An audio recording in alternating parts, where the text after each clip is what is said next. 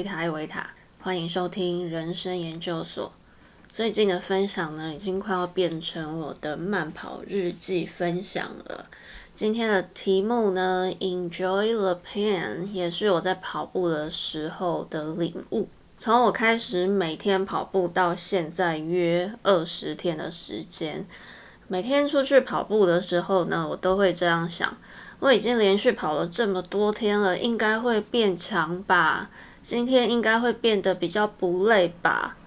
或者是当别人问我跑步不累吗的时候，我就会想说，当然累啊，怎么会不累？那天天跑之后就会变得比较不累吗？我还是一样都觉得喘到不行啊。所以后来我转念一想，跑步怎么可能会不累呢？而我每次在做一件事情的时候呢，当那新奇感慢慢开始退却之后，我就会开始去想，我为什么要做这件事？做这件事的意义到底在哪里？我为什么老要把自己累得半死？很多时候，我的半途而废呢，都是源自于做到一半的时候，我开始找寻不到意义了。所以我就在想，跑步要追求的到底是什么呢？是希望有一天，当你跑三十分钟后，你再也感觉不到累了吗？我相信那天来到的时候呢，我可能就会开始试着跑四十分钟，练习跑一个小时。所以我又恍然大悟，其实做一件事情的时候，也许我们的内心深处并不像大脑总是在追求的是不累的舒适感。领悟了这一点之后，现在我在跑步的时候又开始觉得累到想要骂脏话的时候，我另外一个念头就会来提醒自己：enjoy the pain，享受这累的要死的过程吧。这让我想到呢，释迦牟尼佛悟出了人生就是要来受苦的。我觉得这样讲的话呢，可能很多人会开始想要把耳朵关起来，认为这样的想法太悲观了。但其实我从跑步中悟出来的就是，每天一点点去练习承受这小小的辛苦，并且彻底的理解，你想要做一件事情，那当中就是会有其辛苦的部分。大部分的励志书呢，都会想要用甜美的果实来吸引你，要你心中一直期盼着达成目标的美好。但人性往往就是，你还没有等到甜美的果实，就会因为中途的辛苦而放弃。所以呢，我换个心态来看待我所做的每件事情，我就想，我就是来自找苦吃的。跑步不是为了。体重为了身材，而是为了要去练习这个辛苦的过程。当我的心态改变，我了解到是我主动选择去承受这个辛苦。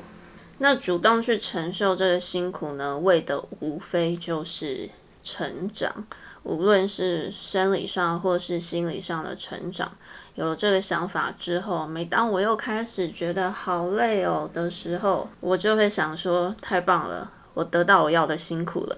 这样我就可以去享受当下的每一刻，而不是总是在等待期望中的结果。你幻想的那一刻一直没到来，你可能就会一直感到挫折、失望。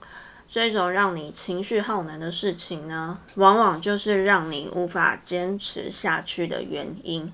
所以忘掉结果，就享受每一刻的痛吧。我认为这不是悲观，而是去面对现实。现在市面上有很多什么魔法学员呐，人人都是哈利波特，或是什么吸引力法则，教你只管梦想就对了。我相信一个人会因为自己的愿力而招来自己在当下所期盼的。可是很多人都许错愿望，也不了解自己许下的愿望会为自己带来什么。如果我希望成为一位跑者，我就得牺牲躺在沙发的时间出门跑步，我也要承受不能跑步的时候的焦躁感。而可以出门跑步的日子呢，我又会跑到累到想要骂脏话。很多时候，我们会想要去做一件事，往往都是只想得到那痛苦之后的成果。被人称赞，被人觉得很厉害。但如果你没有享受那当中的痛苦，就只会试了几次，一感觉到痛苦，大脑又开始说服自己，其实不用当个那么厉害的人也没关系啦。如果我们只是受到奖励的驱动而去做一件事情，就往往会因为辛苦就半途而废。我自己也是这样，如果一件事情没有让我觉得自己很厉害，我就会开始说服自己说，不做这件事情好像也没什么关系嘛。这一次呢，我不想要再当一个半途而废的人，因此我会告诉自己，从跑步的起势开始，我就要去享受生活中无可避免感到辛苦的事情。当你又开始问自己，我这么辛苦到底是为了什么？我得到了什么？意义又何在呢？做自己感到开心的事情，还可以说服自己，就算我最后没有得到什么，但至少在过程中我是开心的。但是当新鲜感消失，你离你的目标还有一段距离。也许目前这个当下，你只感到疲惫、倦怠、无力。又开始问自己，这么辛苦的意义在哪的时候，所有看似无意义的事，其实都是有意义的。